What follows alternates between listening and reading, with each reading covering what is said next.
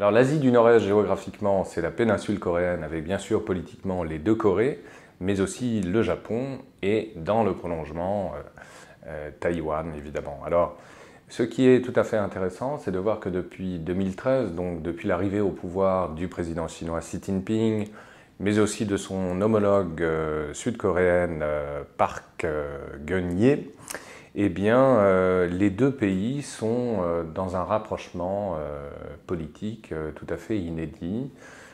pour donner justement la mesure de, ce rapprochement, il y a près de 800 vols par semaine qui relient les deux pays ça donne justement euh, une indication sur euh, l'intensification euh, des échanges. Et évidemment, en réaction contre ce rapprochement entre Séoul et Pékin, la Corée du Nord et donc son dirigeant actuel, Kim Jong-un, se sont démarqués précisément de cette alliance traditionnelle entretenue avec la Chine, entre guillemets, communiste.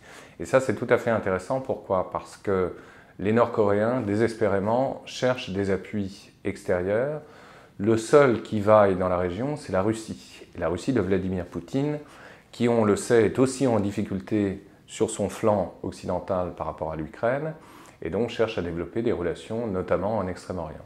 Signe des temps, et c'est assez singulier également euh, pour le rappeler, euh, le 9 mai prochain auront lieu euh, les festivités anniversaires de la victoire de l'ex-Union soviétique à la fin de la Seconde Guerre mondiale. Comme on le sait, les Russes le célèbrent un jour après les Occidentaux, c'est-à-dire le 9 mai traditionnellement.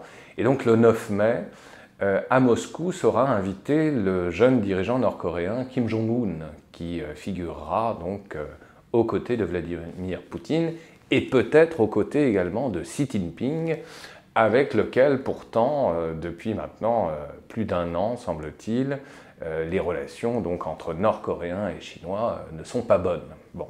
Donc c'est assez intéressant de voir que la Russie essaye de revenir justement dans cette région et peut-être aux dépens des intérêts chinois. Rappelons également que Kim Jong-un, dirigeant nord-coréen, a toute l'attitude effectivement bien sûr, vu la configuration totalitaire du régime, euh, de prendre ces décisions-là, d'autant que euh, depuis un an et demi, il a purgé l'ensemble de l'appareil communiste nord-coréen, y compris son propre ongle, oncle pardon, qui avait été dévoré par les chiens, on s'en souvient.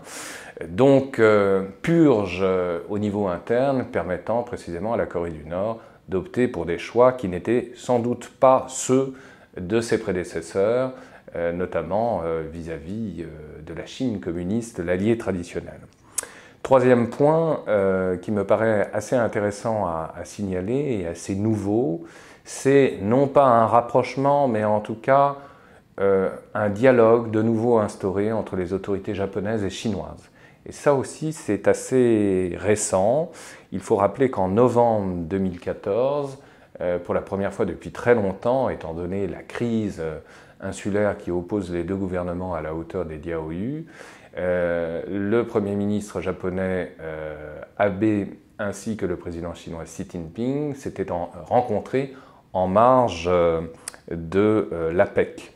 Et donc ça c'est assez intéressant parce que malgré les tensions, manifestement, les deux gouvernements au plus haut niveau ont décidé non pas tant de se réconcilier, mais de parler. Et ça, c'est assez euh, intéressant. Euh, dernier point, dernière situation qui me paraît en revanche beaucoup plus préoccupante, qui semble ne pas avoir pour le moment alerté les chancelleries euh, occidentales. Dans quelques mois auront lieu les élections présidentielles à Taïwan. De toute évidence, le candidat du parti du Kuomintang ne sera pas réélu. Euh, et donc, euh, il y a fort à parier que c'est le candidat euh, du parti indépendantiste qui va l'emporter. Et donc, forcément, il va y avoir des tensions que nous n'avions pas vues depuis cette grande réconciliation au niveau notamment économique entre Taipei et Pékin depuis 2008.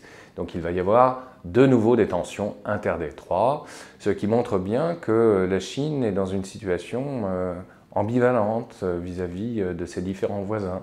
Réconciliation donc tout à fait inédite avec la Corée du Sud, dialogue possible de nouveau avec le Japon, un froid très certainement avec la Russie, nouvel allié pressenti de la Corée du Nord, et puis enfin la relation avec Taïwan qui très certainement va se détériorer.